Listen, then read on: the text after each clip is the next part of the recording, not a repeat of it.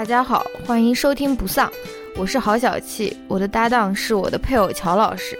不丧是一档严肃活泼、含情脉脉的夫妻聊天节目，男主播思维迟缓，女主播百无禁忌，黄腔不断。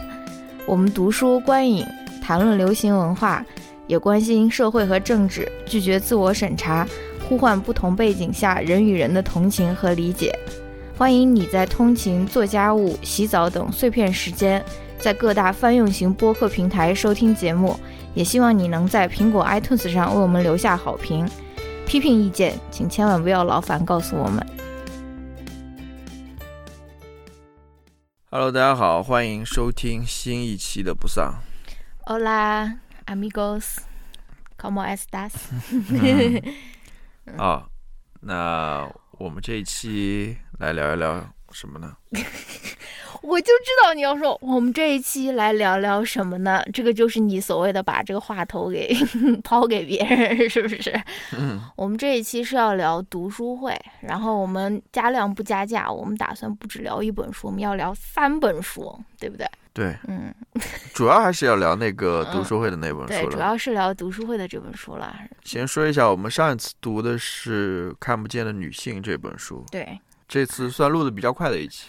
对，因为跟上一次斑马才隔了一期还是两期吧，反正在我们的这个速度上面来说，已经算是嗯怎么说中国速度，对吧？已经算是很快的一个速度了，好吧？那我们今天废天话不多哎，说，不是啊这个闲聊环节就没有了吗？好好好，闲聊环节不是闲聊了，就是我的意思是说别的废话就不多说了。那什么是废话呢？我们因为我们的这个老传统嘛，对吧？如果你是第一次听的话。老 c i e n t o sorry，我们之前有一个闲聊的环节，然后闲聊的环节我还列了好几个话题呢，本来还列了更多个，我就已经删掉一个，因为我觉得这个这个话题话题太多了。那个第二个话题不是说以后要单聊一期的吗？你不是不同意吗？没有啦，没有说不同嗯，意。好吧。那第一个话题就是想问一问大家最近过得怎么样，对吧？对。因为怎么说？因为我们今天录制的这个节目的这个时期，也是一个对我来说是比较糟糕的一一天吧，对吧？嗯这个周末其实都挺糟糕的，但是第二天的糟糕比起第一天的糟糕来说，第一天就根本就不算什么。第一天为什么糟糕？就是因为我们后面也会说了，就是卫生巾事件，对吧？就是有些男的在那边说高铁上面不能贩卖卫生巾，因为会啊不盈利，什么在那种狗屁吧。我们后面再细聊，对吧？然后呢，今天是九月十八号，对吧？九月十八号的凌晨，应该是哎是呃中国时间的凌晨，对吧？我不知道你在说我们录制的时间还是不是，我就说那个悲剧发生的时间。啊，那是凌晨两点多钟。对，然后就是那个贵州那个转运大巴，不是核酸异常人员，就是密接人员吧，反正就是转运大巴就发生车祸了嘛，就是二十七个人死亡。反正，唉，最近的心情就是非常的不是很非常美丽的，对不对？我不知道乔老师的心情怎么样。作为一个啊顺直男。作为一个这个社会为你量身打造，生活在一个为你量身打造的社会里面，那 也不是，你最近的生活是你最近的心情是怎么样？我反正最近的心情就是，一方面有这些糟心的新闻，另一方面还上班，对吧？上班就是本来就是已已经是精神状态非常不好的，唉，一件事情了，然后又要看这些新闻，对吧？又想一些有的没的的一些事情，反正就是怎么怎么讲呢？嗯，我跟大家分享，我跟大家分享一个东西吧，分吧，就是我前两天在，你要分享一季积雪是不是？不是积雪了，嗯。不是积雪了，嗯。是一种态度，一种人生的态度，嗯。嗯，，fuck everyone。不是不是这么强硬的一种态度。嗯就前两天我在推特上面看到一个人分享了一句基努里维斯的说过的话，嗯，我不知道是不是他说过的话。哦，他那个 meme 是不是？如果说你你同意的话，就是你不同意我的话，就是什么？我不知道你说，应该差不多就这意思。他说我现在处于这样子的一个 我远离听过那一切纷扰的人生阶段。即便你说一加一等于五，我也认为你完全正确。祝福你。嗯，那我还没有，我还没有达到基努里维斯的这个境界啊！我还是，我还是每天想要跟这些觉得一加一等于五的人，我还想要跟他们掰扯掰扯的这种啊。嗯，反正反正我现在差不多 达到这个没有没有到达这个境界，我正在走向这个路上。嗯，你的心理状态是比我好很多。对，我觉得心理素质。但是的确，你呃，很多时候大家也在那边说嘛，还是要关注自己的心理健康了，不能因为这些事情把自己给。呃，搞砸掉，或者说搞得自己心里很不开心，这是但前两天不值当的。但前两天那个有一个人发微博说啊，什么要关注心理健康，那个我也很生气啊。就是他怎么说的？哦，他你有不关注的自由，什么什么那那种的，就是这种所谓向下的自由嘛。就是说你有不关注这些呃发生在你身边这种糟心事的自由，然后就有很多人在跟他辩论嘛，就是说你根本没有关注的自由的同时，你在这边只说。呃，你有不关注的自由是什么意思？反正我我我不说了啦，就是我觉得这个问题很很很难了，真的很难。好，那那我再分享一下吧。反正最近怎么说呢，就是心情也比较不美丽吧。然后那个就经常在互联网上面发一些牢骚，我感觉我最近的那种互联网的那种牢骚比例就是急剧上升的那种。我感觉，尤其是用这种强烈的这种这种社交。软件啊，或这个社社交网络，我都是抱着一种那种视死如归的心态，我就是把它用到底，就用到不能用为止，对吧？就是我也不管了，管球，就是想说什么就说什么，能发出来就发出来，发不出来拉倒。然后就是用有这种 视死如归的心态啊。反正最近就是各个社交平台上面的牢骚都是发了很多了，我也不管是什么，觉得自己话太多呀，或者什么。I don't care，然后呢，我又在想说，哎，后面也会讲了，就是后面我推荐另外一本书的时候，我也会讲。我就想说，还是怎么说，这要回到那种推荐长毛象上面了。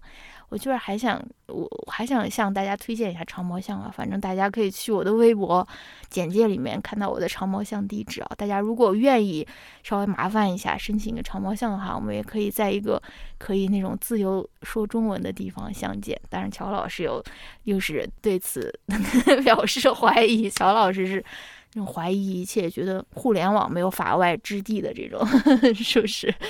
不是啊，我我我其实对于怎么说呢？对于互联网有很深的怀疑了，不是也不 也不是仅仅是说互联网没有法外之地啊，或者什么，就是互联网上面到底有多少东西是真实的？哦，这个是我表示怀疑的。我不是说啊，你不会这个是阅读我的社交网络以后的这种？不是，我不是说，然后又观察对比我在现实生活中的这种表现，然后你得出这个结论？不是，不是。我都在网络上面粉饰自己，这是一方面，大家也都知道，就是大家这都大家都清楚的，那互联网很多都是那种经过美化的嘛，无论是这张脸啊，或者说那些人的生活啊等等各方面都经过美化。你是说任科跟黄义达那个 任科跟黄义达对唱吗？那个简直就是变 变形了。另外一方面，我觉得那些所谓你很痛恨的、你很厌恶的，嗯，那些跟你可能相左的那些东西。嗯，可能也是被放大之后的结果，就是有道理。可能现实生活当中大家不都是这样子的，可能就是因为互联网上那几个比较能够发声的人，嗯，呃，音量比较大的人，嗯，然后让你觉得好像是不是所有人都是这样子想的，或者怎么样？反正对吧？互联网就是，啊，远离互联网。不是不是远离互联网，应该远离社交网络。哦，好吧，我也最近在想一个事情，我在想说，以后比如说明年，我们能不能就是跟那种听友们，就因为我们现在是有一个那种读书群嘛，对吧？我们以后能不能就比如说那种 video chat，就是我们定期就是来一个那种。呃，Zoom call 或者说什么跟大家就是真的不是面对面了，但是也可以聊聊天什么的。但是这可以以后再说了。那我们以前也做过一期这样子的读书会，嗯。可以啊，咱们可以再定一期啊。嗯，我我就我意思是不一定是读书会，就是跟大家就说是认识一下。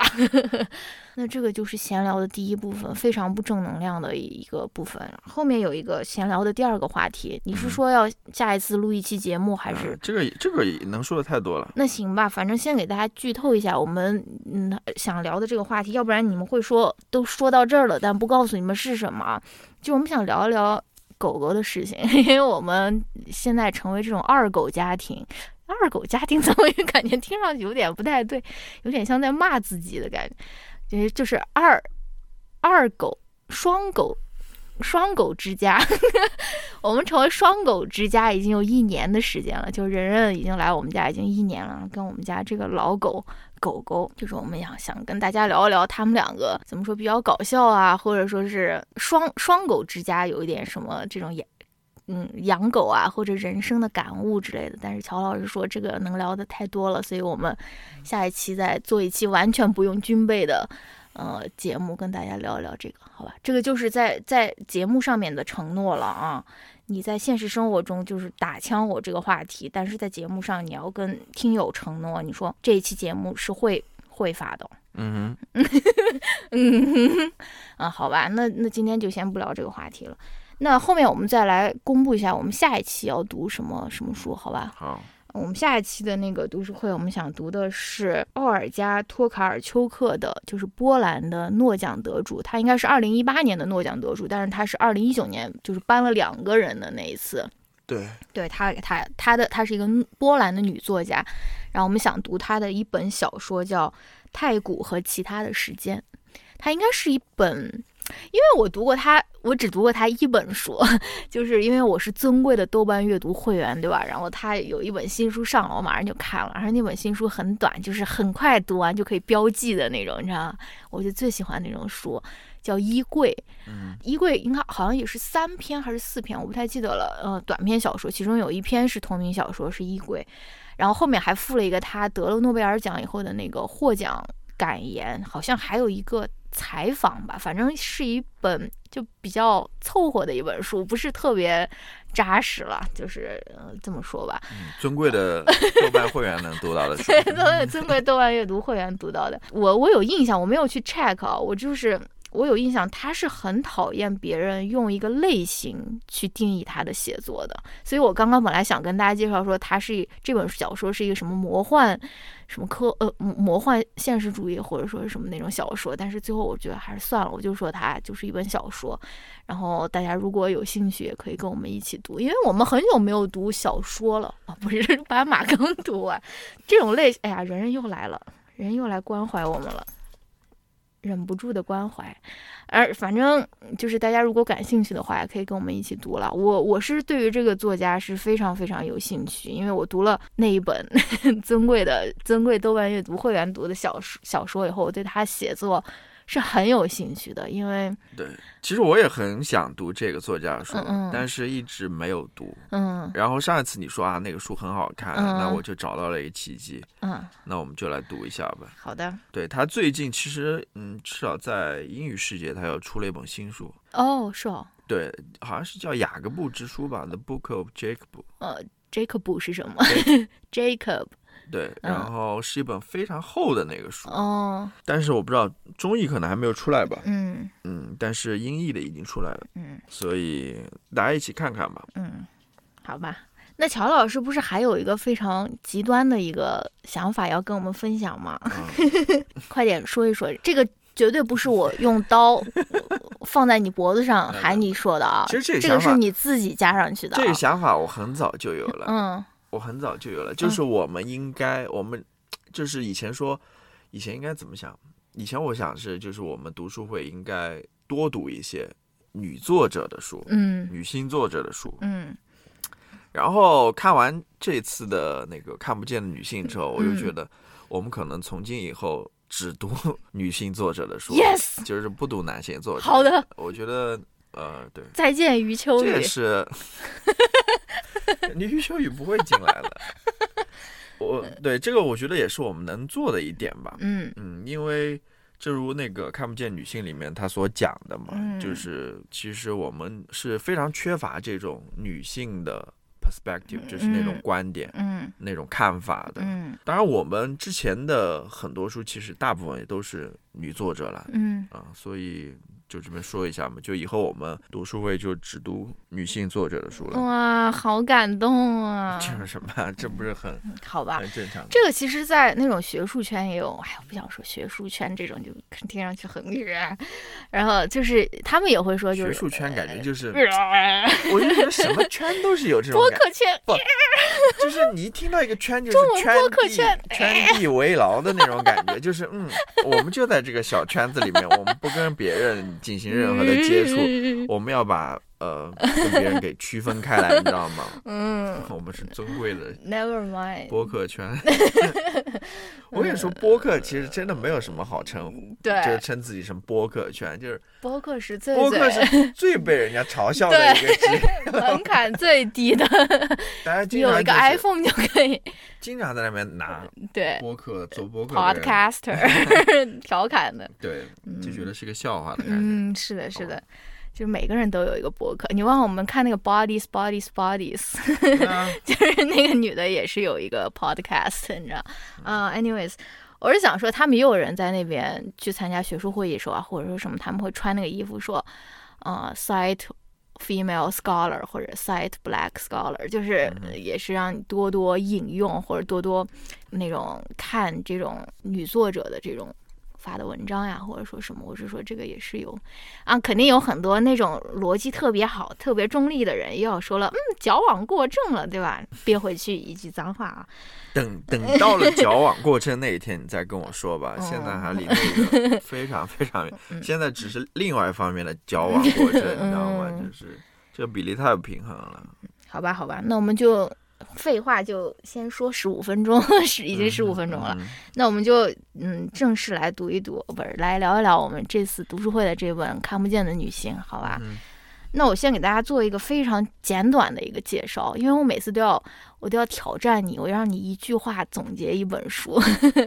这本《看不见的女性》，它的那个作者是卡罗琳·佩雷斯。一句话介绍一本书，大概就是她用数据的方式展现了这个社会中遍布的男女不平等，嗯，对吧？然后她就是很多那个大家都会强调她的这个。中文版的宣传语说：“这个这个卡罗琳·佩雷斯，他是什么掌握了数据的波伏娃还是什么的？反正就是，它是一本以数据，呃为起点的一本剖析生活中各种各样男女不平等的事件或者事例的一本书吧。反正后面我们再聊我们的阅读感受吧。然后我之前去看那个 Caroline 她的那个。”嗯，他不管是在他的那个个人网站上，还是在他那个他有一个播客，我待会儿也给大家介绍一下。他对自己的介绍都是三个字，他说他是 feminist writer 和 data enthusiast，就是他是一个女女权主义者，他又是一个作者。他应该还是个 dog mom 吗？哦，这这个他没有介绍在他的这个 profession 里面。然后他还是一个对于数据很感兴趣的人。就是在我们聊这这个书之前，我先给大家介绍一点这个相关的信息。我我也去八卦了一下，这个也不是说八卦吧，就是八卦了这个作者了。然后我给大家推荐跟这这本书相关的一些信息吧。首先就是 Caroline，她有一个 newsletter，newsletter 应该怎么翻译？呃，那个听友通讯，呃呃，就是电子报吧，就是电子报吧。它有个电子报，然后你如果去它的网站，我可以把这个网站都链在下面了，然后你就可以订阅。它有两种不同的版本，一种是付费版，一种是免费版。我没有订阅付费版了，我订阅的是免费版。我也收到了好几期了，我大概是一个多月以前订阅的吧，大概收到一期还是两期，我不太我不太记得了。我觉得也挺有意思的，电子报就像是，就是你定期跟你的读者或者说是你的听众，就是 check in 或者问好的那种啊。然后呢，他的这个电子报里面有一个比较好玩的，就是他还接受读者的投稿，因为他的读者是遍布全球的。这本书其实很火，有各种各样的翻译翻译版，所以他就会收到各种各样女性就是给他发的。他们在厕所排队的照片，所以他有一个，他电子报有一个就是专栏一样的东西，就是 bathroom kill of the day，就是他不不世界各地的女性给他们发说，哎呀，这个我在女厕所这边排队，然后它还有什么 pocket of the week，就是呃跟这个女装的这种口袋有关的，也是有图片呀，或者是反正是很有意思的一个呃东西了。如果你是有这种看邮件、看电子报的习惯的话，你也可以去看一下。然后后面一个就是另外一个与这本书相关的，就叫就是他的一个 podcast，他的 podcast 叫 Visible Woman，因为他这个不是看不见的女性嘛，Invisible Woman，然后他的 podcast 就叫看得见的女性，Visible Woman。这个 podcast 我非常非常非常推荐，就是特别特别特别的好。啊，如果你看完这本书，你会觉得说这些数据太怎么说 overwhelming，就是太多了，然后你就可以去听他的 podcast，因为他的 podcast 是每一集针对于一个事件或者说是一个事例，他去进行一个阐述。比如说，嗯，最近他他的 podcast 应该是有两季了吧？现在是第二季刚开始发了一集。然后他第一季，比如说疫情期间，他就讲了这个 PPE 的这个事情，就是防护服，就说很多防护服它其实是女性不友好的，因为女性穿上去可能太大了，或者那种护目镜，所以它就不能够起到真正保护女性的这个作用，对吧？然后他还有很多非常好的，就他每一集就关注一个点。然后他第二季的第一集，哎，巧了，他讲的就是。月经这件事情，它它的那个名字我如果没有记错的，就叫 Murderous Menstrual Blood，就是会杀人的月经。它其实也是讲了一个月经的污名化。它它对于月经，我们对于月经的这种禁忌或者说是污名化，不仅仅存在于东亚社会中，其实存在于整个社会中，整个全球各各个不同文化之中。就是它这个为什么叫？男权社会当然对，对他为什么叫呃 murderous periods blood，就是月经，它之前有一个这种污名，就是好像一个女人可以用她的一滴精血杀死她的丈夫，就是她这个是有毒的，你知道吗？我靠！我说要是真有这种好事，就很多事情就更简单一些了，对吧？危险发言啊！反正这期就非常应景啦，他就在讲说。比如说我跟你讲过的那个例子，很多时候那些医学的研究，尤其是跟女性痛经相关的研究，它其实非常少的。他们觉得说好像没有很多人在遭受这个痛经，或者说是子宫内膜异位症，就是另外一种会造成痛经的一种病症。他，他觉得好像没有很多人在遭受这种病痛啊或者什么，但其实是有很多人的。然后我还跟你说过，说那个很多那些。研究者他们想要采集女性的这个月经的样本，然后来研究嘛。他们就跟不同的医生说：“你能不能在你的这个医院里面帮我们放一个传单，或者说是在你的那个 doctor's office 放一个那个广告？然后就说，如果愿意的话，你可以来捐你的这个月经的这个样本。”但很多医生都拒绝了，就觉得说这个太大逆不道，或者说是就很不雅呀，或者说什么。但是，但是同时他们又收集尿液的样本，又收集那种粪便的样本，这难道不是比月经更恶心？更就是由于种种的。对于月经的这种污名吧，或者说是禁忌，导致很多跟月经相关的研究也没有办法展开。然后女性很多，她还他还讲了一个说，月经也没有办法作为女性的这个血液的这个 sample，就是你明明可以不用去抽八管血，你可以就是用你的月经来进行这种。但是由于各种各样，反正非常非常好这个博客。然后今天我们听的是也挺有意思的，他是呃说这些，因为 Caroline 她是一个那种 data enthusiast，然后但是她这一集他就讲的是这种对于女性数据的相关数据的收集会不会造成女性的隐私权的泄露，尤其是在这个 Roe v Wade 被推翻之后，很多人都在说说，你如果是一个用这种月经。Tracking 的，或者说这种排卵期 track 的这种程序的话，你就不要再继续用了，因为这样你的这种关于你自己身体的这种隐私的数据可能会被收集起来或者什么的。反正就是他作为一个对于这种数据很有热情的人，他还在这边反思说，女性的数据会不会在收集数据的过程中会不会造成隐私的泄露，对吧？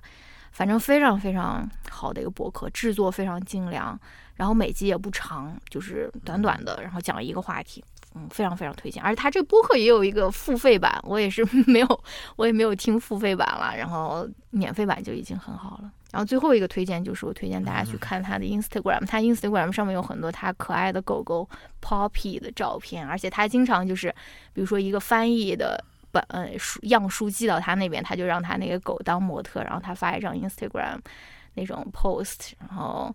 我看那个台版书，它也有一个合照，所以我就说，哎，有没有给他寄那个简体中文版？然后之后能不能够看到 Poppy 跟跟简体中文版的合影。OK，我说的太多了。没有哦，我不要反思，我不我不能反思自己，我就要多说一点。来继续。不说了，我要那个，那后面我们就先聊一聊我们的阅读感受，好吧？乔老师，你先来说一说。我来润一润嗓。阅读感受就是一方面是比较震惊吧，嗯，但另外一方面我也感觉没有感觉特别意外，嗯，呃，就是考虑到我们生活在怎样一个社会当中，一个男权社会当中，一个以男性为主导的社会当中，所以各方面其实都是以男性为主的嘛，所以可能没有很多地方都没有考虑到女性的。利益啊，或者说他们的需求等等，嗯，就这样看完了。我想具体聊一聊了，就是阅读感受的话，我想提两个事情吧。一个就是，呃，我看的是英文版的，然后那个是精装，所谓精装版的。嗯，我看到硬壳版，硬壳版，嗯，硬壳版，硬壳。我看到中间的时候，我突然才意识到，我也跟你讲的，就是它那个封面。嗯，对对对对对，真的是 invisible。对，invisible，我是没有注意到的。它其实是呃，它是厕所的男厕、女厕的标志。对，那种男性、女性的那种标志嘛，那种简简简简写的或者简体的那种标志。嗯，之前一直注意到的都是黑色的，我也没有仔细去看了。嗯。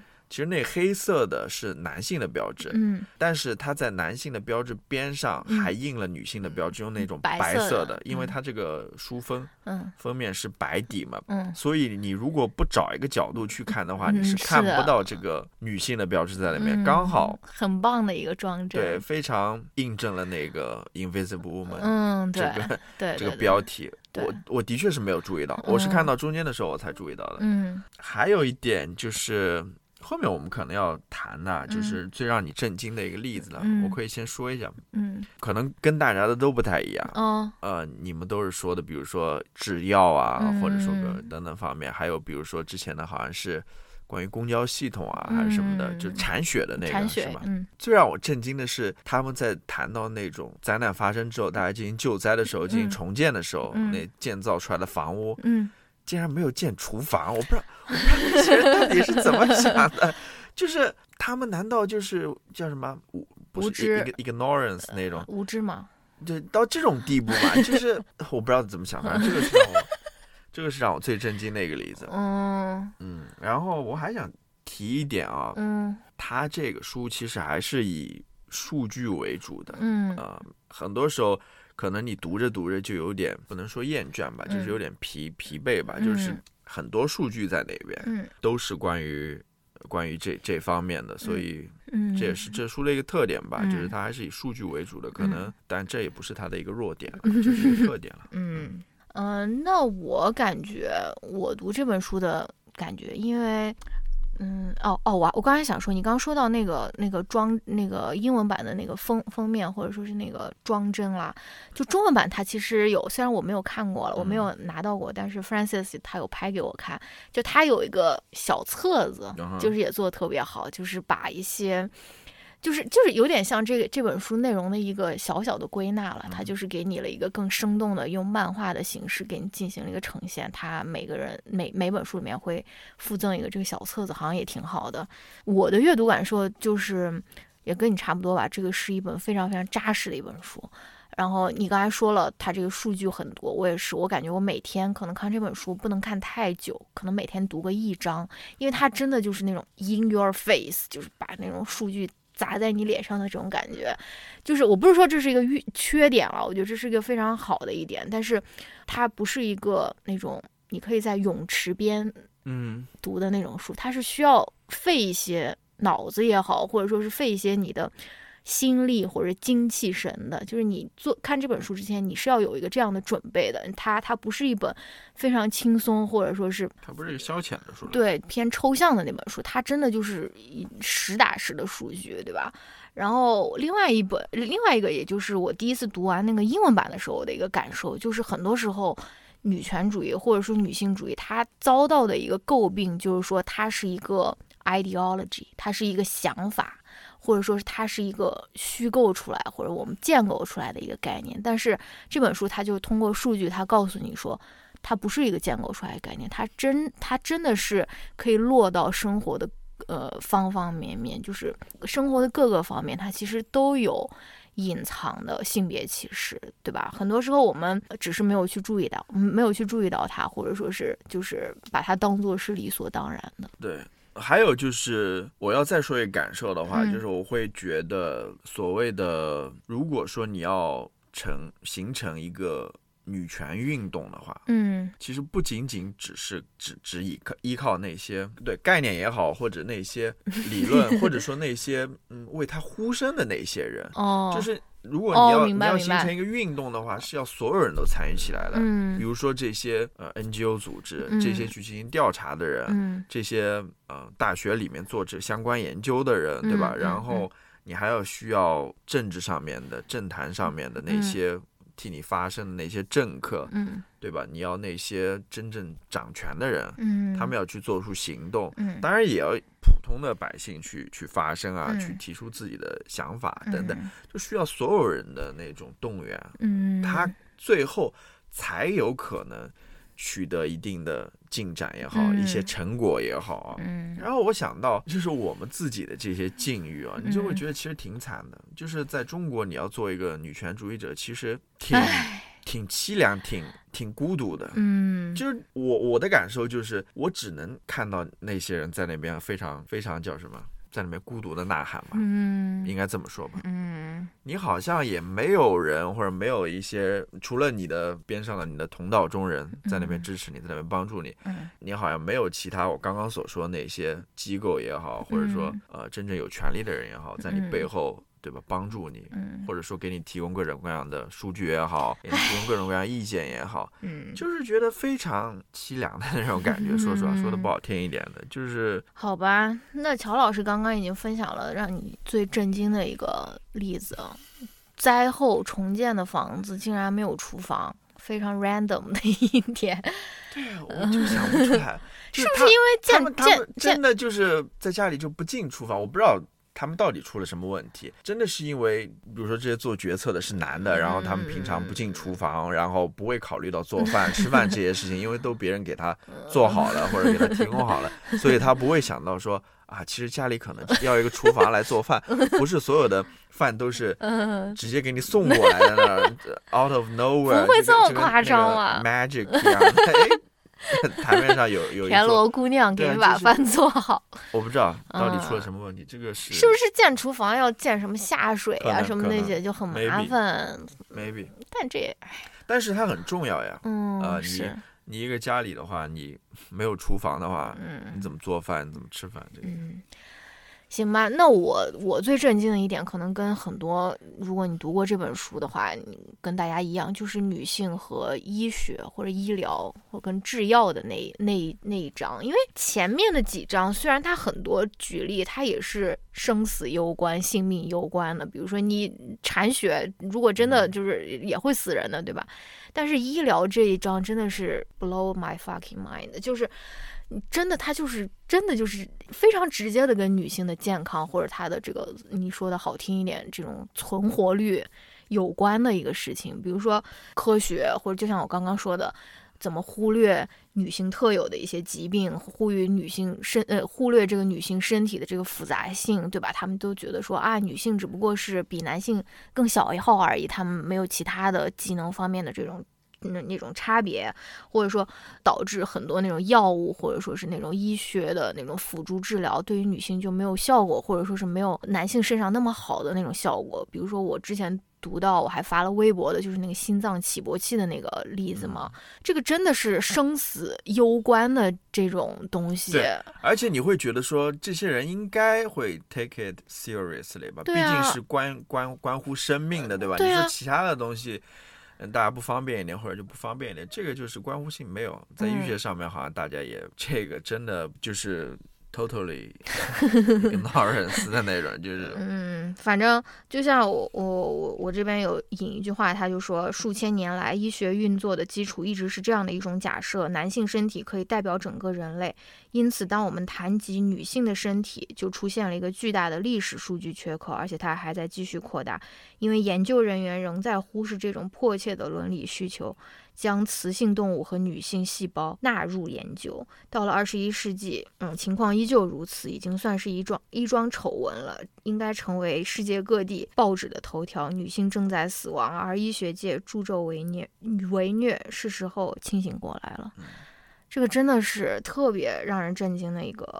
怎么说一个领域吧？你有感觉说哇，就是平日里面的这些不方便，好像跟这些性命相关的这种医学决策或者这种治疗相比，好像都没有什么。你平时生活里面的不方便，但你最好不要生病哦。你如果生病的话，你可能面临更大的。这种危险或者说什么的，这个关于医学的，其实让我想到了另外一个，嗯，就是我之前看新闻的时候，我不知道你有没有注意到，不仅仅是女性了，就说到另外一个话题了。其实也不仅仅只有看不见的女性了，其实也，你如果，呃，说到这个弱势群体的话，其实少数族裔也是一个弱势群体，在这个。社会当中，其实很多时候，呃，很多的规章制度或者设计啊，各方面也不是为他们量身定做的，所以他们也可能遇到。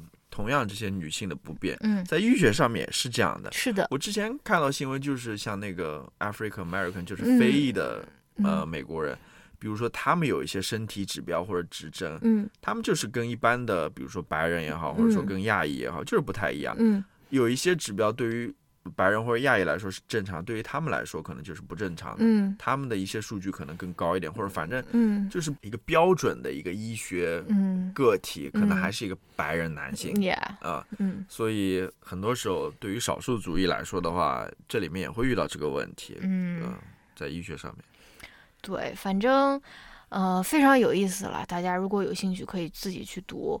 哦，那我们下面就来聊一聊。就是比较具体的一些吧，因为我们不是有一个每一个读书会有个那个共读文档嘛，然后大家也给我们贡献了很多自己身边遇到的这种所谓的性别数据缺口，或者说是隐性的这种这性别歧视吧。在比如说在共读文档里面，很多人也 也也就说了这个女装口袋的这个问题吧。然后这个问题其实就上次不是严一严月他在那个脱口秀大会里面讲了嘛，然后讲了以后又有好多人出来在这边。反对说，嗯，我的 我不知道为什么我脑海中的这些人他们就是这种声音啊，嗯，我的这个裙子是有口袋的。然后我说，哎呀，你这个人到底这种就是最难教的这种社会学的学生，他永远用一个个例来给你反驳，对，用用一个个例来给你反驳这个整体上面的一种趋势或者说一种整体的一种变化啊。当然了，谁没有一个有口袋的裙子，对吧？但是你要有一个更宏观的一个视角，是不是女装的口袋普遍上要比男装要小很多？而且很多的女装它就是没有口袋，很多的连衣裙它就是没有口袋的，对吧？啊，我自己是有有体会的，因为我上课是要用麦克风的，对吧？我我尤其是尤其是用那种小的麦克风的时候。你就是让他们装在口袋里面。我有一次，我就穿了一条连衣裙，就是没有地方放，所以你就要一个手拿那个小的麦克风，另外一个手背个包包。不要，我不要，太丑了。我记得以前我们哦，有那种人，好像。那种老师就会背个那种小学老师，是不是？那种是他带外放的，带音响的，他把那音响背在那个小挎包上面。但是你那个其实是一个连接那个教室上面音响的。嗯嗯，不要给我这种穿搭的建议。反正就是，我就记得很清楚。对啊，我就记得很清楚了，就是那一次，就是就是没有口袋，而且我还记得很清楚，有一次乔老师，就是乔老师的一条游泳裤，不是游泳裤了，就是玩水的那种裤子，就不是那种 speedo，就是玩水的那种裤子。然后我有一次帮你掏口袋，我说我靠，这口袋一个手臂的，我这个小臂都放进去了，就是它一直从那个。最上面的那个口袋的那个地方，一直到你的那个裤腿最最底最底的地方，它都是口袋。然后我靠，这套真的深不见底。就是严一严月说的是什么可以放什么两个游戏机，还有三双限量篮球鞋，还是什么，就是巨大。我就说这口袋这个东西竟然还能争起来，还有人在那边说，嗯，我们也是有口袋的，对吧？然后我还想给大家推荐，就是关于这个口袋口袋的这个这个事情啊，就是有一期播客，就是那个他们特别喜欢说南京话的那个播客，呃，世界奇妙物语，呃，对对对，世界莫名其妙物语，他们有一集讲的，我觉得那个播客挺有意思，它特别像是一个文献综述，就是大家就是他们选一个题目，然后他们就去做 literature review，他们有一期节目叫。比薛定谔的猫更飘忽不定的是女装尺码吧？就是他们讲的是女装的尺码是很很很很不飘忽不定的，你不知道你自己该买什么码。但是他们其中也讲到了这个女装口袋的这个问题，大家如果有兴趣可以去听那个那那那一期的关于女装口袋的文献综述了，我也会放在下面。呃，这个口袋说完了，然后还包括这种空调的温度嘛？就很多时候这种呃空调都是对于女性来说是过冷，或者说是。温度是过低了，然后还有一个悠悠悠悠，他说那个健身房器械的重量，就是如果你是一个没有健身经验的一个女性，可能你去健身房，你去做那种举重，它那个最轻的那个那个那叫什么铁片片，我 一听我就是不举重的人。配重，它它对于对于对于女性来说，可能也是太重了。然后还有人说了，是那个购物平台上面男鞋和女鞋的价格，就是不是在官网上，如果你是去。比比如说淘宝啊，或者说是其他的一个购物平台，第三方购物平台，很很有可能就是女鞋的价格就是要比同款的男鞋的价格要高。也有很多人说，同一个品牌的男装质量往往都是比女装质量要好的，很有可能男装也是比女装要便宜的。这个是我觉得非非常明显的一一件事情，对吧？我想到乔老师这些优衣库的 T 恤，真的质量都还蛮好的。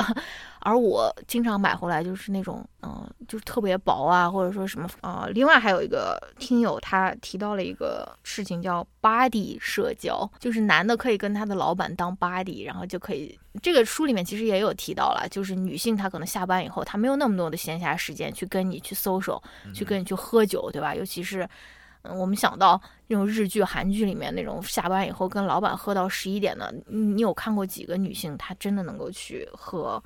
喝到十一点去跟他社交，然后你如果有了这种社交，那下一次提拔提拔人人的时候，那不肯定就是会优先想到你，或者说什么。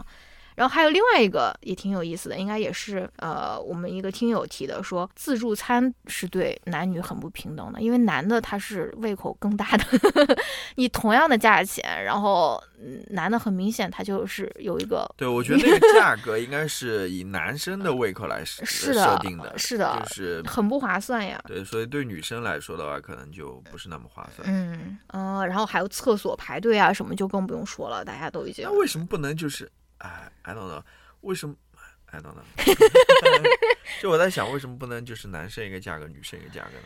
但可能又会觉得说，嗯，可能又会是不是又会觉得说，在这上面有有男女歧视啊，或者什么？我我不知道了。然后还有，比如说对我来说，嗯，如果就是打游戏的时候，如果是是上称，什么意思？根据体重，根据。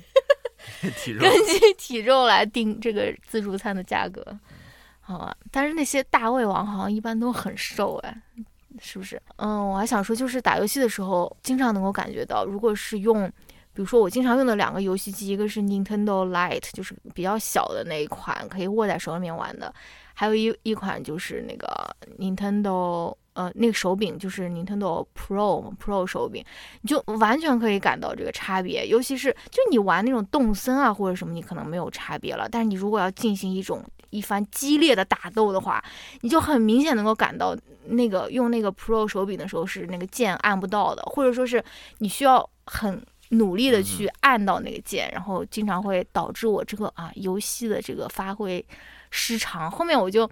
不太经常用那个 Pro 手柄玩一些，比如说我本来很很很很想要用它玩的一些游戏了，对吧？还有一件事情我也是很生气的，就是 iPhone 它把这个 mini 这个线给砍掉了。Why？我好喜欢我的小手机啊！我哎呀，我想到我以后如果要换手机，我要在那两块板砖之一挑选一个，或者我就只能用那个 iPhone SE，which is fine，对吧？就我一想到我如果要我只能在这两款两个砖中间挑选一个，我就好不爽，我就觉得太沉了。大家难道没有这种感受吗？为什么 mini 卖的那么差呢？就是嗯，这这期这后面都没有没有 mini 的手机了，然后又联想到那个口袋的问题。我的 mini 是基本上可以放进我的所有的口袋的，但是我如果搞一个那种。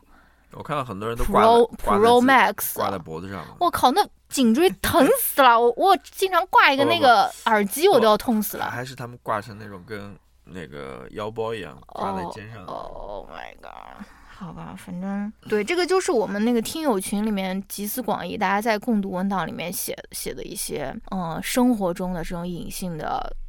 性别数据缺口吧？怎么说呢？我我想要跟大家分享另外一个我自己感触比较深的，就是关于这个评教的这个东西，就是 course evaluation。嗯，这个也是这个作者在这个书里面有讲到的。他有讲到女性在学术界她会遇到的种种隐性的不平等吧。首先，你如果是一个如果是一个女博士，或者说是你拿到了第一份工作，很很有可能她跟你的这个。需要生育的这个年龄就是重合的嘛，就是二十大几或者三十五岁之前的这个这个窗口期吧，怎么说？然后而你如果需要一边读博一边又考虑你要不要生育这件事情，或者说你。一边要完成你这个 tenure 的指标，一边要考虑你要不要生育，或者说选择去生育，这很有可能就是对对你造成了一种歧视呀，对吧？因为不是所有的学校它都会给女性，比如说多一年啊。我知道有些学校它是可以，如果你是选择生育的话，他会给你怎么说 stop the clock 吧，就是给你把你这个 tenure 的这个钟先给你停下来一年，但是并不是所有学校都会这样做。然后，所以这个就造成了男性和女性在这种学术方面，他会有这种隐形的不平等，对吧？你就会觉得说，嗯，哦，怎么为什么有那么多男性他能够成功的获得这个 tenure，而没有那么多比例的女性她可以获得 tenure？然后你如果没有，呃，tenure 就是叫什么终身教职了，sorry。然后你如果没有啊社会学的想象力，对吧？你如果没有这种。呃，看过这本书，你可能就会觉得说，啊，那男学者就是比女学者要厉害，对吧？比他们要聪明，他就是能发文章，就发的多，对吧？但是你没有想到，这背后他其实是有这种隐性的这种性别不平等的，就是我刚说的那种评教的那个问题，就是我我最最害怕的一件事情，因为我基本就是不看我的这个 course evaluation，我一般都是让乔老师去看。乔老师帮我那种，我做那个什么 teaching portfolio 叫什么叫什么的时候，都是你帮我 做的。你乔老师帮我筛出那种学生的好评，那你说一说，我是不是这个其实那个评价还是不错的？对了，我我想说的就是这一点。对啊，但是就是我就是特别害怕去看这个东西。这个上面也有讲到我最最痛恨的一个网站，就叫 Rate My Professor，就是很多本科生他们都会知道的一个网站。他们选课之前，他们一定会去看这个网站，因为这个网站就是他们相当于一个民间的一个对于不同教授的一个打分吧，对吧？因为我，哎，算了，我我不说我自己了。呃，因为我的名字比较长了，所以很长时一段时间我都是没有出现在那个网站。我觉得他们好像懒得打我的这个名字，但是好像最近 不是最近，就是这几年，我我的好像也有学生在这边 rate 我了。哎呀，就简直好烦啊！我这种。我不能说社恐，就是我特别讨厌，哎，这个特别讨厌阅读，就是对我的评价了。这个也就，哎，那没回事儿啊！不不不，我我想说的不是说我在吐槽这个网站，我想说这个评教这个事情，它其实也是有这种隐形的，嗯，性别不平等的。就是以前这个不是我在瞎说，这个是 ASA，就是 American。Sociological Association，他发过一篇文章的，就是在讲这个 course evaluation 的这个事情，就是在讲这个评教它是有哪些隐藏的不平等，尤其是性别和种族方面，它其实就是对 minority women 其实是。最糟糕的 就是就是你是会得到最最严苛的一个评评评判吧，就是你如果是一个少数族裔的一个女性，你就是在评教的这个等级里面，你就排在最下面的。比起一个白人老年的一个男性，那种人就站在讲台上，他哪怕在那边放屁，他也就是一个 professor，对吧？然后我们这种人就站上去，就是要花很长很长的时间去建立你的这个权威，或者说去建立你的这个威信，你知道吗？但是那个人老白男，他站上去，哎，学生就是尊敬他，对吧？他就是 professor。就是那种什么 men are professors, women are teachers 嘛，women 就是 teacher。同时又由于我们这种亲和力，对吧？很多时候我们要承担更多的那种情感劳动，比如说学生更容易去向你去讨分。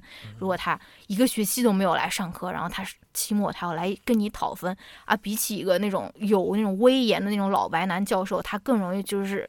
去找你去要这个分数，对吧？因为他觉得你是一个好说话的人，不给他这个分数，我也经常会有这种，我就会觉得哇，好自责啊！尤其是那些人，他还会说啊，老师，我有这个呃奖学金，我如果不得到什么呃 B B plus，我就会没有奖学金，啊，关我屁事的，谁叫你不好好上课，你缺缺课一学期还来问我要这种，嗯，好了，不好意思啊，好 像掺杂了一些个人生活中的一些。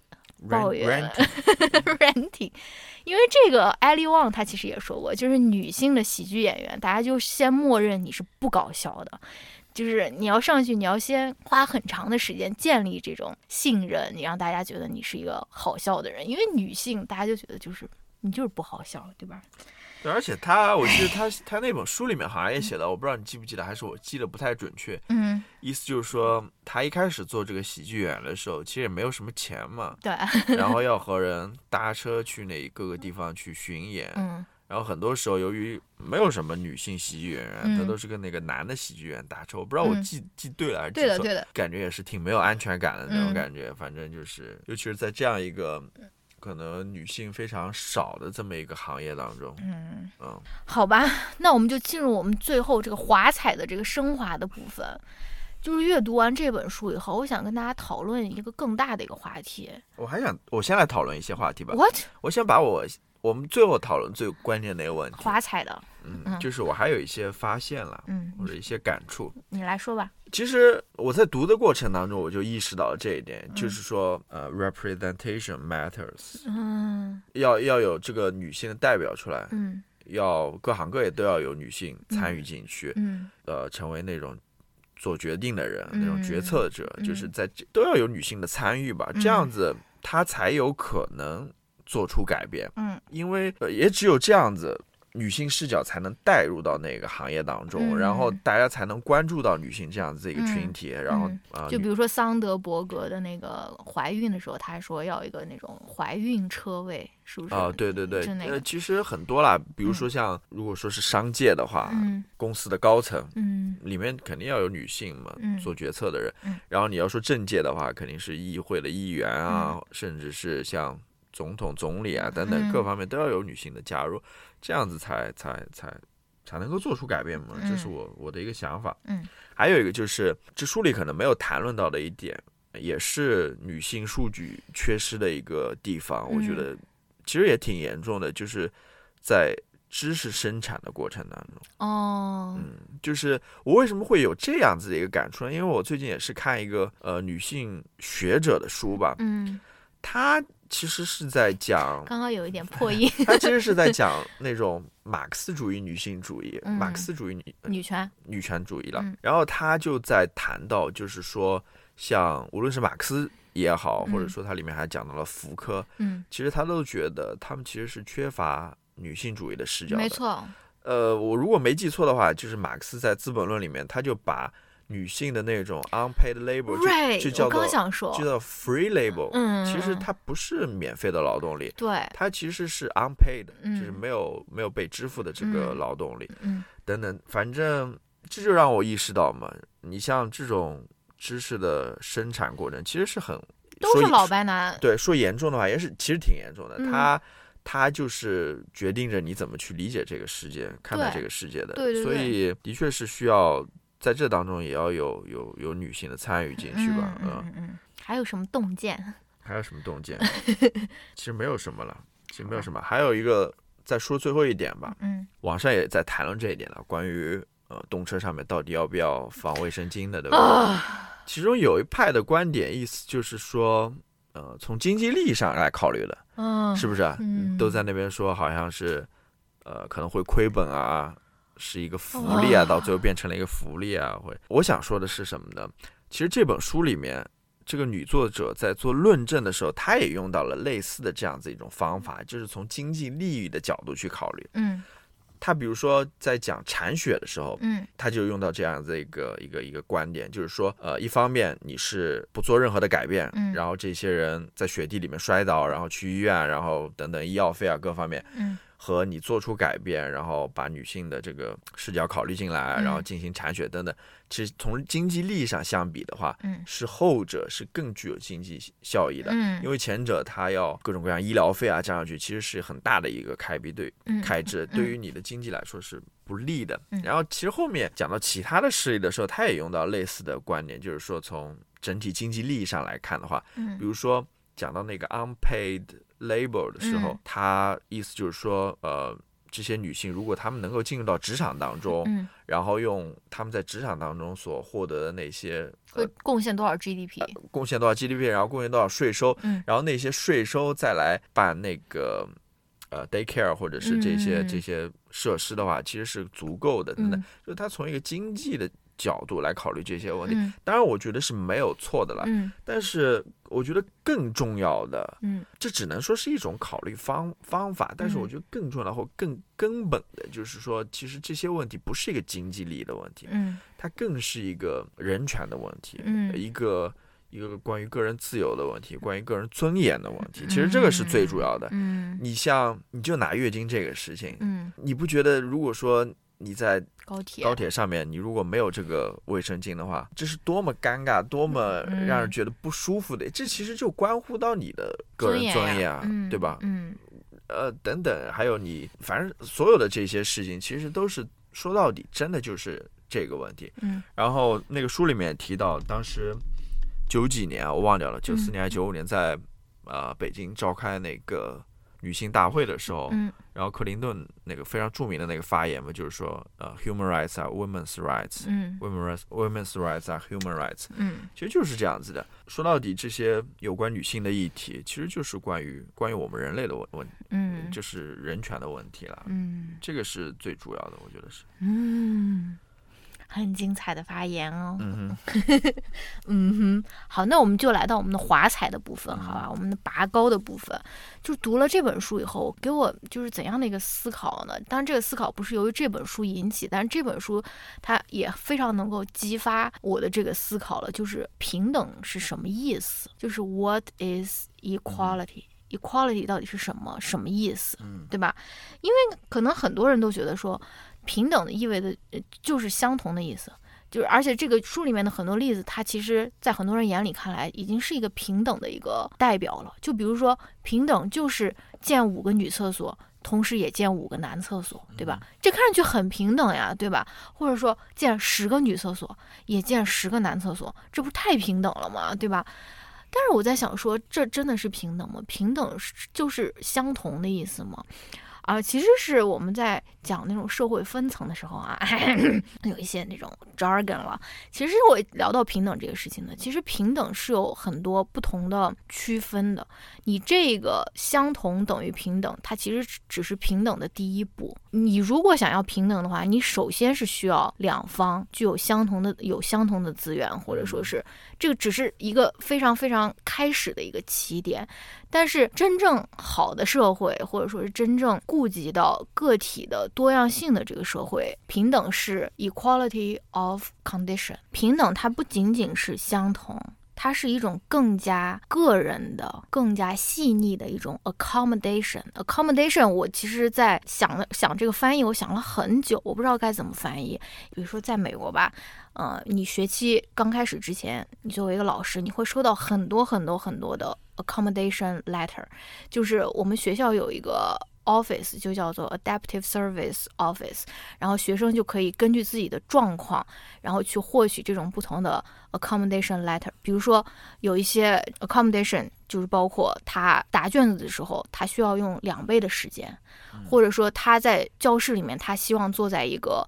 干扰比较少的一个位置，一般都是在第一排的角落的位置，或者说他希望他有一个人可以帮他记笔记，或者说他可以用别人的笔记。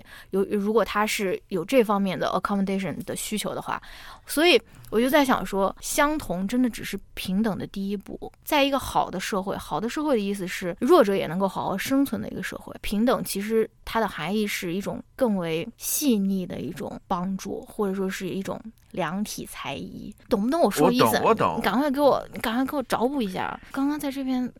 不知道说些什么了。对啊，我我觉得你说的很清楚。是的，我觉得你说的很清楚。如果用我的话来说，嗯，我觉得就是，如果是什么才是一个真正平等的社会呢？嗯，就是在这样一个社会的人，无论是你在处于怎样的背景，每个人都能够 thrive，你知道吗？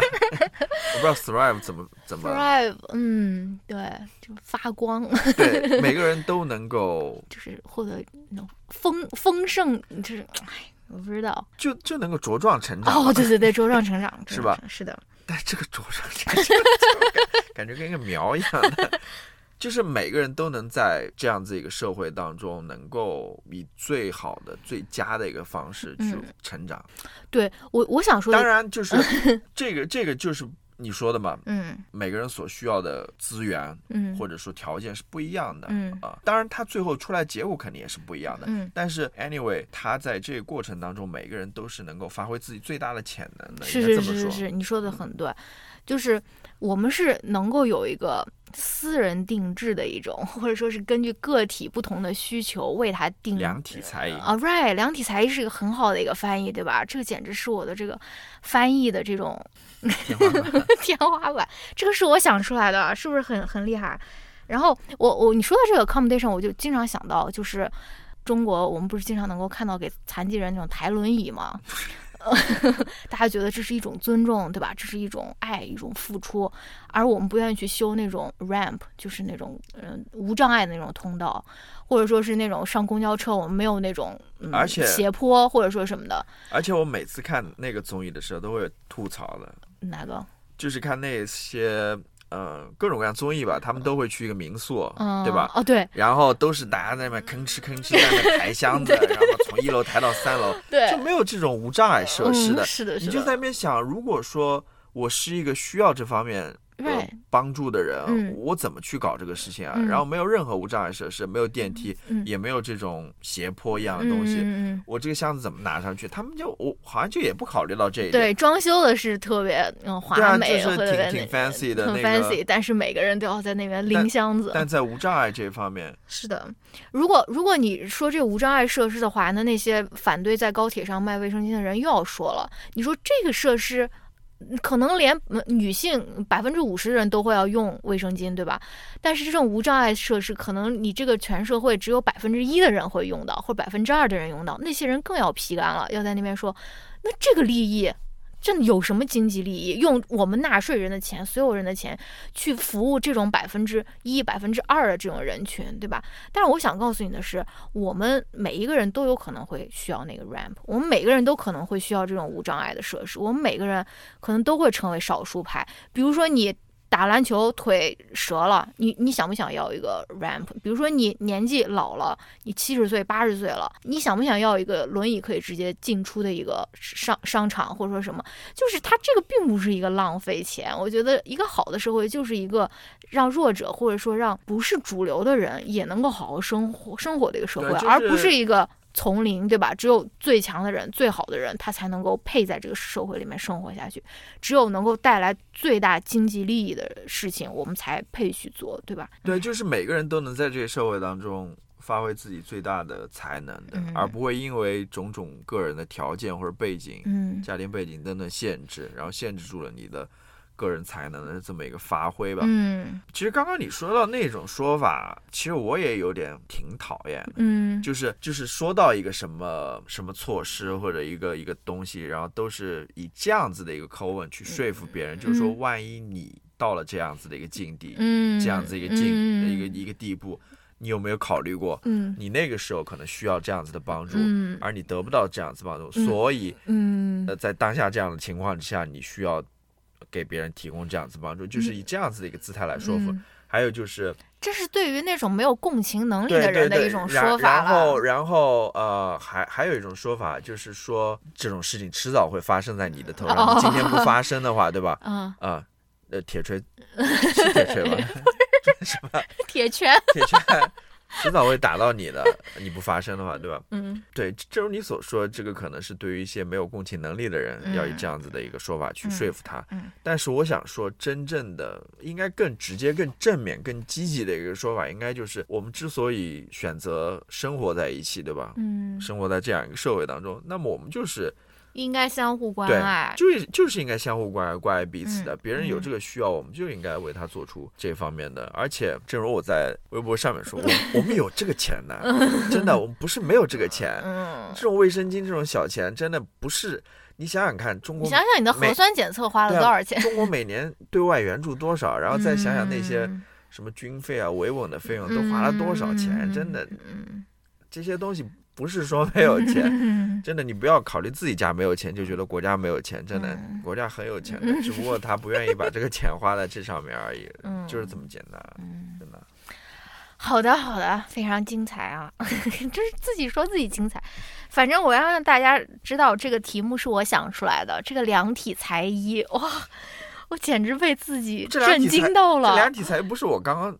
不是，是你说出来的，是我早就写在这边了。OK OK，你看这个哦，你为什么要抢我的这种风头？没有没有，在量体裁衣，我早就跟你说过了。在播客当中，好像是我刚刚先说出来的。是的，但是你是偷了我的。没有没有，我我我没有看到你这个标题。What？可能我看到了，但是 你潜意识里面看到了，记住了，好吧？量体裁衣是我想出来的。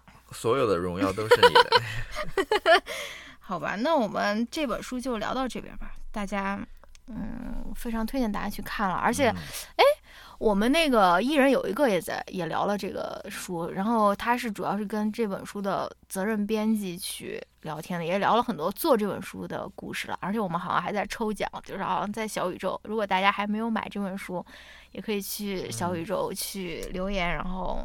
不要留在我们这边了，留在一人有一个下面，然后我们再抽奖啊。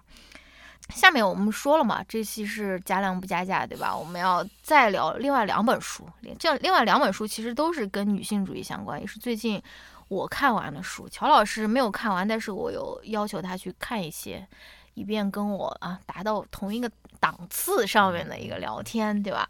啊，这两本书分别是那个张天翼的《如雪如山》和。啊，上野千鹤子和铃木良美的书信集叫《始于极限》吧，然后我们就也顺带聊一聊我们看这两本书的一个想法、一个感受，好吧？嗯，首先就先聊这个《如雪如山》吧，《如雪如山》非常非常好看的一本书。非常好看，而且这个是在我们读书群里面叫什么有口皆碑的，大家都是，就很多很多人都推荐了，就是然后我自己看完以后，我也觉得特别的好看，可能是我今年读过的最好看的一本，呃，内地作家写女作家写的嗯小说吧。然后它是短篇小说集了，短篇小说集，短篇小说集特别特别好看，呃，一共有，哎呀，我忘了有。六七篇还是什么的，有些篇幅稍微长一点，有些篇幅稍微短一点，但是都是跟女性的处境有关的故事。也有一个巧思，这个作者他也说了的，就他这里面所有的女性主角，她的名字里面都有一个“丽”字。就是要么叫丽丽，要么叫反正叫周什么丽，这个是他自己故意设计的，他就想让所有的这个女性，她们都有类似的一个名字吧。他其实想表达的意思就是，她们其实有不同的故事，但她她们其实又都是跟我们一样的，就是他们也是我，我也是他们，都是女性的代表，都是丽丽的故事吧。然后这本书的故事，我觉得每一个都好看，真的每一个都好看，就是没有不好看的。它里面有，比如说它第一篇就讲的是那个女生坐火车、坐长途火车坐票回家的一个故事嘛，其实就是跟女性很多时候她会。遭遇在生活中遭遇的一些窘迫呀，或者说，在这种很多时刻的时候，她感觉到一种矛盾。我不跟大家剧透了，有关的一个女性经验。然后后面还有一篇，我记得讲的是叫《地上的雪》吧，就是女女儿和妈妈，他们也是通过经血，啊，一个是绝经了，一个是问妈妈借卫生巾还是什么的。他们达到的一种母女的这种生命的交织吧。后面还有。呃，写的是，比如说女性和女性之间的一种同盟，或者说是一种，你甚至可以说的更向前一点，就是他们的一种情愫吧。两个女性在呃游泳的时候，他们发生的一种感情也好。呃，最后一篇我是让乔老师也读了的，最后一篇叫《拜年》，对吧？拜年这一篇。嗯，短片，要不乔老师先来分享一下你的这个阅读感受是什么？我其实怎么说，我没有看全了这本书，我只看了那一篇。然后我对于整体书的风格啊，或者说整体前面的风格都跟最后一篇不太一样。对啊，那我就很难去想象了。但是如果就单看我看的那一篇的话，我是挺幽默的，挺幽默，的，很搞笑。对，我觉得，呃，作者张天翼是一个很幽默的。真的，而且而且，我觉得他的观察也是非常非常细腻、深入和细腻的。嗯，关键是他还能够把那些观察能够很完整的写到这个小说里面，对，我觉得是可以的。对我，我第一次看这最后一篇拜年的时候，就是屡屡爆笑出声。我记得你在那边洗澡，然后我在外面爆笑，然后你出来就问我说你在看什么？我就说我在看这个嘛。然后我还跟你说，就是他这个是一个什么故事呢？就是他讲了有一个男主人公，他就是一个怎么说很虚荣的一个人吧。他希望他自己的家庭和自己的小孩都是生活在一个非常高雅的一个真空的一个环境中。比如说，他要求他老婆。不能玩手机，而要看什么《追忆似水年华》，然后，然后注重他小孩的这种艺术修养，然后不允许他小孩说什么啥，就是不允许咋啦 啥这些都不能说，不能听蔡依林的那个《爱情三十六计》，要听什么肖邦还是什么那种古典音乐，反正就是一个挺讽刺的一个小说吧。然后这里面也有一个。女性的一个形象，别人都叫她高师母，其实就是她老公的名字，但其实她的名字叫周佳丽嘛，就是也是有个例子，是非常有趣，但是又非常精准的一些关于女性处境啊，或者说是的这种描摹，我非常非常推荐大家去看这个小说，是特别特别好看的。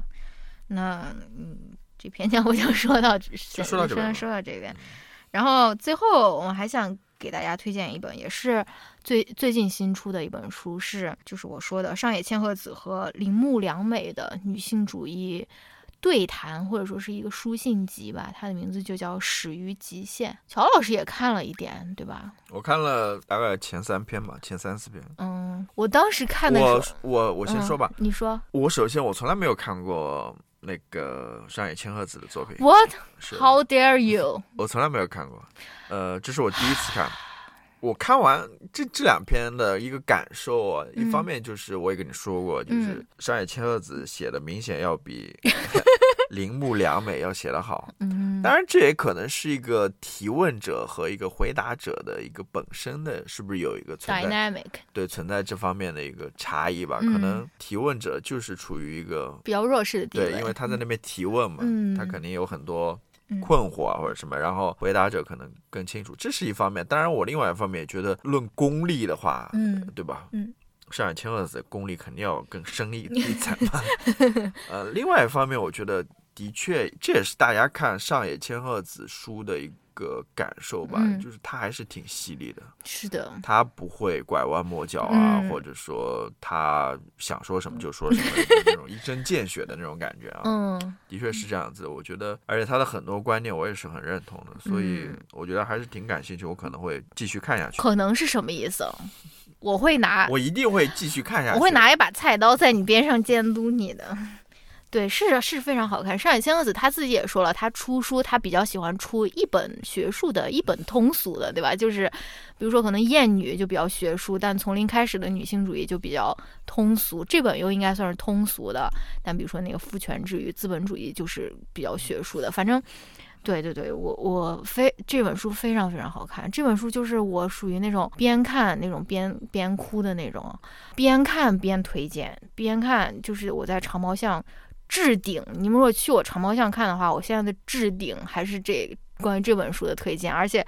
我发长毛象，我几乎不发那种就是所有人可见的那种嘟嘟的，我基本都是只有我的关注者可见。但是我这一本书我就啊太好看了，我就勇敢的发出了那种所有人可见的嘟嘟，然后也有很多人转发了，大概有个五十多个人吧。然后我发了两条吧，每一条大概都有五十多个人转，这个在长毛奖上算是一个挺多的一个回应了吧。Anyways，反正就是我一边看就是一边夸，然后就。各个地方夸，在读书群里面夸，真的特别特别好看。我给大家先说一说他们这这几个来信的主题都是什么吧，你们就肯肯定感兴趣了。比如说第一，呃呃，他他的一些主题是，比如说情色资本，呃母女关系、恋爱与性、婚姻、欲求，其实就欲望、工作、独立、女性主义、自由。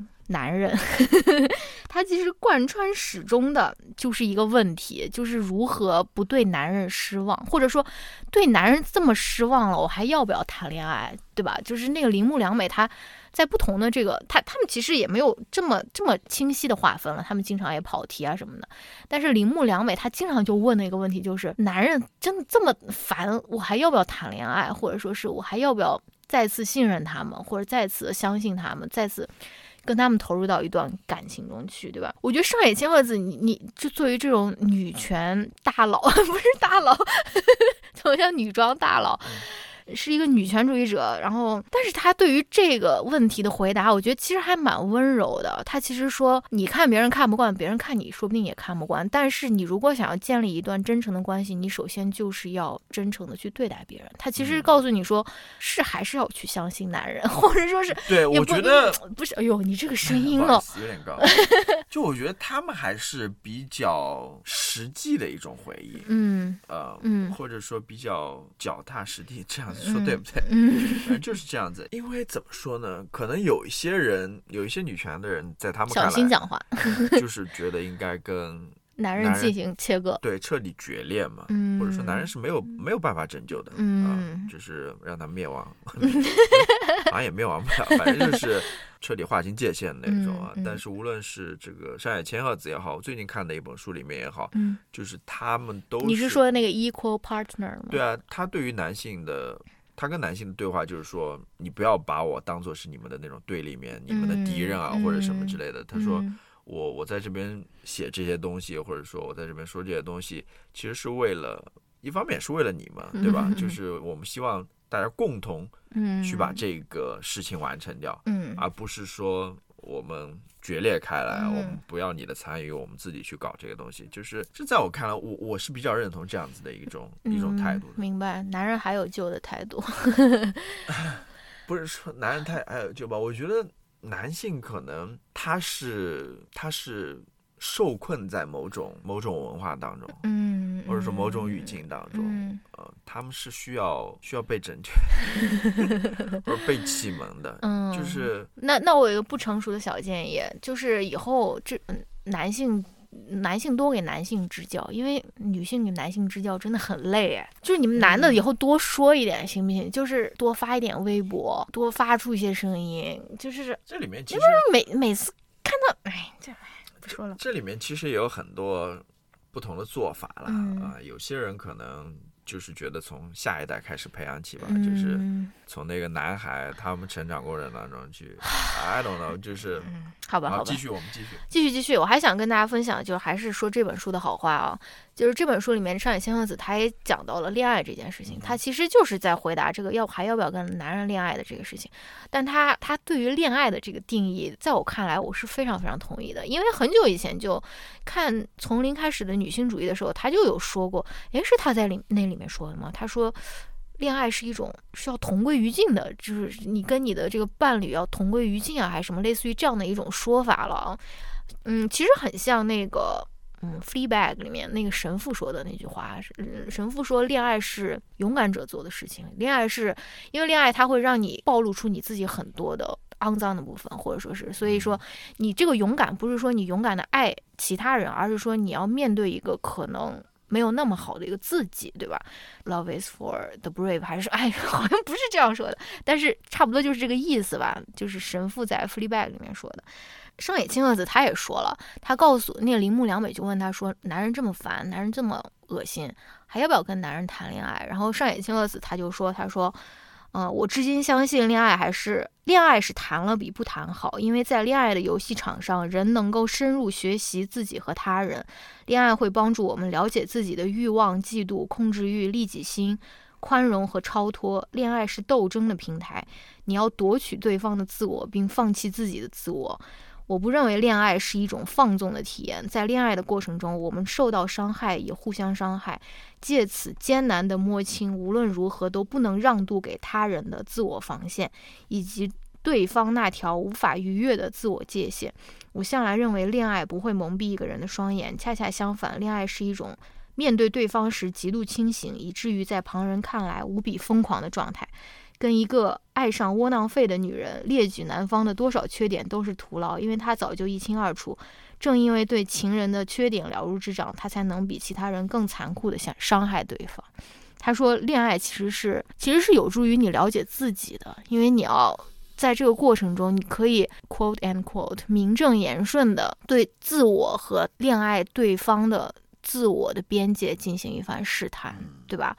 然后他还说，践踏他人的自我是一种野蛮的行为，但我们还是在不知道自己是谁的时候，将磨破发红的自我暴露在他人眼前，并要求他人也这样做，最终在这个过程中构筑起自我。只有在恋爱的游戏场上，我们才被允许这样做。我将踏入你的自我，也让你成为我人生的一部分，因为我爱你。是不是说的很好？还有一种 symbolic interaction 的那种感觉，就是你的自我是不是是在这个互动中逐渐的产生？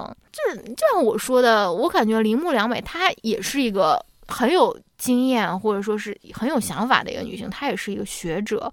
我觉得上野千鹤子可能因为她年纪大了，就是 就是年年年龄更长吧，她可能就是对她的回复都让我觉得是很温柔的。虽然她说话很直，很一针见血，但她其实给你一种很温柔的一种感觉。我不知道你你赞不赞同？还有一小点我想分享的就是上野千鹤子她不是没有结婚也没有小孩嘛？然后她在说自己为什么不生小孩，这个。这个理由是我很少听到的，就是我们现在，嗯，就不是很经常说我们是最后一代，或者说什么。我们很多时候不生小孩的原因，可能就是因为我们觉得这个大环境不好，对吧？我们不想让小孩降临在这个大环境里面。但上野千鹤子他说他为什么不生小孩？他说为人父母之后也会有类似的体验，但亲子关系存在压倒性的不对称，而且对于母性。被过度神化，成为父母的男女很难意识到自己的自我主义。我之所以没有成为母亲，多少也因为我害怕自己在无路可逃的不对称的权力关系中站在强势的一方。我说，哇。原来上野千鹤子她不愿意成为一名母亲，她是在担心她跟她的孩子有巨大的权利不平等，而她不能够相信自己，对，能够给予他一段足够平等的一个关系。对，因为哇，因为其实其实可能东亚社会都是这样子的，因为我看了前面几篇。也感有这样子的一个感受，就是可能日本父母对于自己子女的生活参与或者也是很重度的，对，就是涉猎挺深的，就是想要决定他的人生啊或者什么之类的，嗯，可能都有这样子的一个现象或者情况吧。嗯，一般人的想法，我不知道是不是一般人的想法，可能会觉得说，我对我下一代绝对不会这样子，嗯嗯，呃，我我会放手的，我会让他做他自己喜欢做的事情或者什么什么之类等等。那现在千鹤子可能就他还是挺。挺有这个警觉性的，就觉得说 好像为了避免这一切发生嘛，对吧？那就不要这个下一代。然后最后还想分享，我还有两点想要分享了，嗯，快点分享吧。就是他在这本书的比较靠后的部分，上野千鹤子跟铃木良美也联想也谈到了所谓自由的这个事情。他们说的自由更多的是言论自由，他们谈论的言论自由更多是对于所谓政治正确的一种讨论吧。因为铃木良美就在问他说。在这种所谓政治正确的这个裹挟之下，是不是很多人都会丧失言论自由，或者很多人都不愿意当众表达了？他们会觉得多一事不如少一事，因为他们表达自己的这种观点，很可很可能会受到批评啊，或者或者说会有这种 backlash 呀，或者说什么的。这个也是我们在中文互联网上面经常能够看到的嘛，就是我特别讨厌的，就是有人在里面说啊。政治正确，或者说这个太政治正确了，或者什么，尤其是你放在中文的语境下，我们真的跟政治正确还连还离着十万八千里呢。我们连最基本的政治正确都没有达到，你就不用在这边担心这个过头的事情啊。但是上野千鹤子他是怎么说的呢？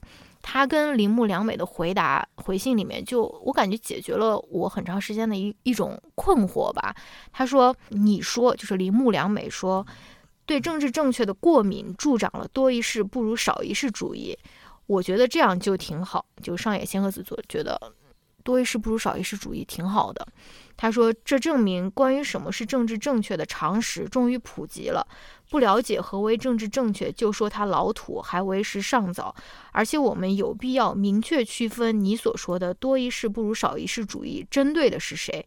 如果他针对的不是权力，权力是 power，而是对女性和性少数等少数群体的批评，那就应该被称为必要的考虑，而非多一事不是少，呃，不如少一事。他还说了一个很很有意思的观点，他说政治正确，它其实不影响你在私人领域发表的观点，它并没有说你什么都不能说了，你还是可以去说，你想说什么都可以说什么。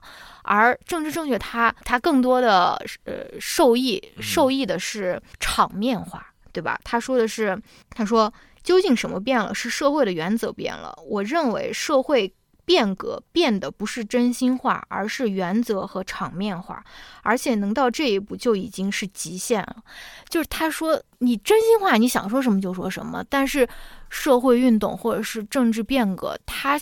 就是要改变场面化，就是要让，比如说男领导，他觉得让他明白说，有一些话是不能说的，或者说有一些话在场面化的上面，或者说在你你向整个公司讲话的这个时候，台面上的话是不能说的，对吧？就比如说你不能点评。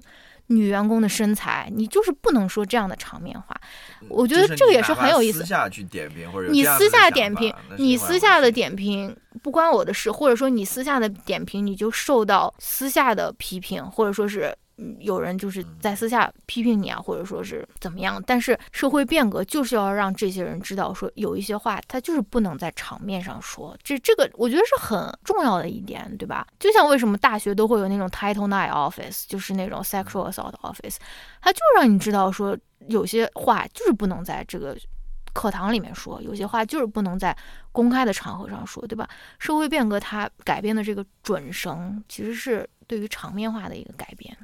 好了，最后一点，最后一点是关于那个，嗯，谁是女女权主义者的一个讨论，就是他们在讨论说，女权主义者到底应不应该划分敌我呀，或者说是来，呃，来就是辩论说你是算不算一个合格的女权主义者，或者说什么的。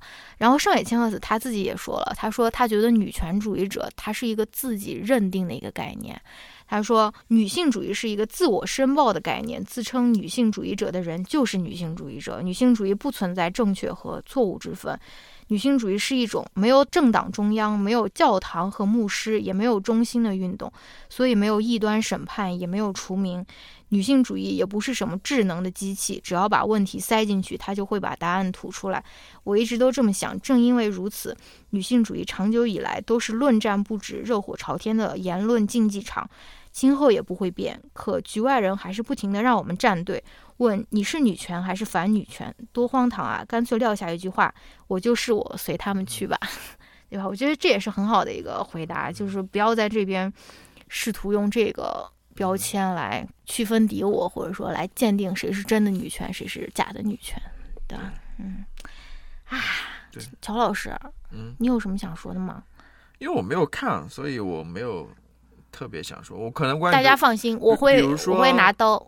我会拿刀站在你边上让你看完。比如说，关于政治正确，可能跟他所说的没有什么太大关系吧。但是我的一个看法就是说，就是政治正确其实很多啦，什么呃 “woke” 啊之类之类的 “woke” 对这种这种大词，现在就是现在就是被污名化嘛？不是，也不是污名化，就是什么地方就在那边乱套啊，就是说你一个什么东西一出来就说啊政治正确，嗯，啊你这是政治正确，so，我我觉得很多事情不能就这样子被呃随随便便就冠上这么一个正正确这样一个一个一个名号在里面，我觉得很多事情都是要具体问题具体分析，嗯嗯嗯，这是我想说的。而且在很多时候，尤其是你作为一个少数族裔，政治正确。几乎就是有百利而 无一害的一件事情，对吧？就是有有什么问题呢？对吧？让让一个黑人演员演小美人鱼有什么问题呢？这条鱼是一个 fictional，right？So 让让让一个任何人都可以演这条鱼，对吧？啊，好吧，那今天也说了不少了。乔老师这个多林狗。钻石联盟有没有拿到第一名？我正要说，我要赶快去 冲一把，因为有个家伙超过我，他在那最后，因为还有最后半个钟头啊，那我也待会儿去冲一把。这个家伙他竟然超过，非常 sneaky 的，幸好我再看了一眼。嗯，好吧，好吧，那这这期就录到这边吧。我后面给大家分享一首我很喜欢的歌曲，嗯，很久没有分享歌曲了，然后希望。大家能够好吧？你知道我们其实分享过他的歌吗？嗯，我不是第一次听他们的歌，但是我忘记之前是在哪边听过的了。不是，嗯，我是说我们播客其实放过他的歌。啊，就很久很久以前，我们还放歌的时候是吧？嗯，好吧，好吧，甩手掌柜，我不太清楚，好吧。好，我给大家分享一首我最近喜欢的歌曲，希望大家都能够开开心心，然后照顾好自己的这个精神状态，好吧？我们下期再见。拜拜，拜拜。这个是吧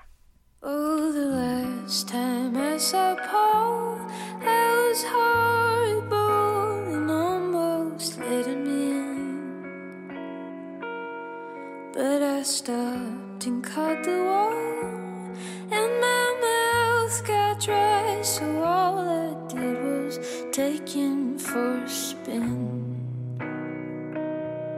Yeah, we hopped inside my